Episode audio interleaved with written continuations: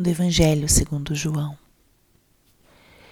Naquele tempo, ao ouvirem as palavras de Jesus, algumas pessoas diziam: Este é verdadeiramente o profeta. Outros diziam: Ele é o Messias. Mas alguns objetavam: Porventura o Messias virá da Galileia? Não diz a Escritura que o Messias será descendência da descendência de Davi e virá de Belém, povoado de onde era Davi? Assim, houve divisão no meio do povo por causa de Jesus. Alguns queriam prendê-lo, mas ninguém pôs as mãos nele. Então os guardas do templo voltaram para os sumos sacerdotes e os fariseus e lhes perguntaram: Por que não o trouxestes? Os guardas responderam: Ninguém jamais falou como este homem. Então os fariseus disseram-lhe: Também vós vos deixastes enganar? Por acaso alguns dos chefes ou dos fariseus acreditou nele? Mas essa gente que não conhece a lei é maldita. Nicodemos, porém, um dos fariseus, aquele que tinha encontrado com Jesus anteriormente, disse: Será que a nossa lei julga alguém antes de ouvir e saber o que ele fez? Eles responderam: Também tu és Galileu, porventura? Vai estudar e verás que da Galileia não surge profeta. E cada um voltou para sua casa. Palavra da salvação. Espírito Santo, alma da minha alma, ilumina minha mente, abre meu coração com o teu amor, para que eu possa acolher a palavra de hoje e fazer dela vida na minha vida. Estamos hoje no sábado da quarta semana da quaresma. O trecho do evangelho que acabamos de escutar é a continuação do que temos lido ao longo dessa semana, um trecho do evangelho de São João. Esses evangelhos estão nos colocando num contexto para compreender o que vai acontecer com Jesus na sua paixão. O trecho de hoje volta a nos apresentar a dúvida sobre a identidade de Jesus como Messias Salvador. E aqui a gente volta a uma realidade que já contemplamos e meditamos em outros momentos, que é a diferença entre o conhecimento racional e o conhecimento experiencial. Nós podemos conhecer a Deus, somos capazes de conhecer a Deus. E a nossa inteligência, nosso entendimento é um caminho, é uma forma que nós temos sim para conhecer a Deus, porque Deus permite que através da nossa razão a gente conheça. Mas não é suficiente. Nós precisamos exercitar e acolher o dom da fé para acreditar. E é importante nós termos uma experiência com o nosso Senhor vivo, ressuscitado, presente entre nós, presente na nossa vida.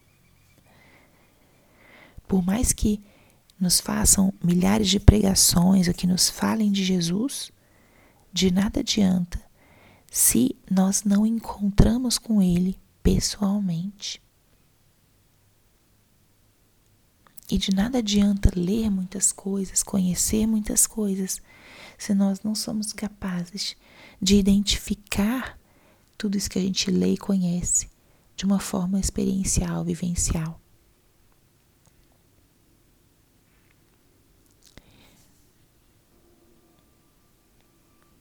Precisam se complementar a fé e a razão, o conhecimento e a experiência. O povo que seguia Jesus, na sua simplicidade, tinha experiência com ele. Os que o seguiam eram pessoas de todos os tipos, mas que tinham se encontrado com ele pessoalmente e percebido nele essa presença transformadora, salvadora. Tinham percebido qual era o reino que ele veio anunciar. Tinham acreditado que ele era o enviado do Pai. Às vezes, até sem conhecer intelectualmente as profecias, mas tinham a experiência do Senhor. Os fariseus tinham o conhecimento da história, das indicações dos profetas sobre o Messias, mas não acreditaram e não se permitiram experimentar. Viam Jesus e viam parcialmente. Viam tudo aquilo que ele fazia que não era exatamente como estava na lei. Achavam que ele era da Galileia.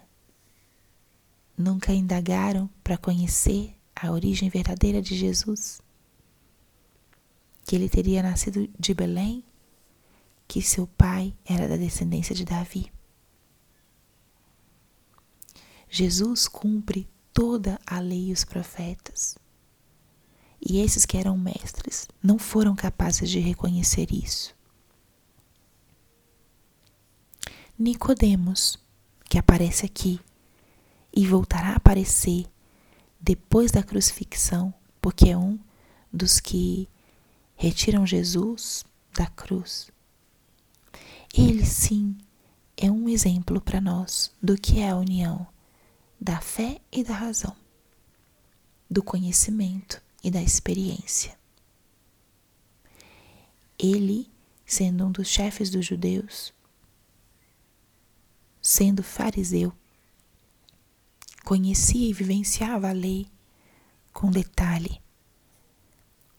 Mas ao encontrar-se com Jesus, ao conversar com Ele, se deixa tocar e acredita.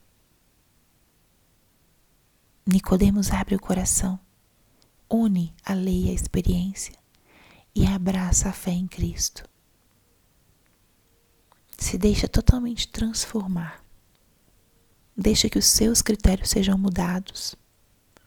Se tira do centro e permite que Deus esteja no centro e revele para ele verdades novas que ele não conhecia ou que ele, com sua própria razão, não alcançava. Então, o convite desse evangelho de hoje é unirmos a nossa fé com a nossa razão, privilegiando a experiência, porque essa ninguém tira do nosso coração. Aquilo que você experimenta, acredite, acolha e aquilo que você conhece, sustente isso com a experiência viva com Cristo. Porque aqueles que creem terão a vida eterna, é promessa, né? Jesus diz também no Evangelho de João, em outro, em outro trecho. E se nós tivermos a experiência, vamos ser capazes de acompanhar Cristo até o Calvário para morrer e ressuscitar com Ele. Glória ao Pai, ao Filho e ao Espírito Santo, como era no princípio, agora e sempre. Amém.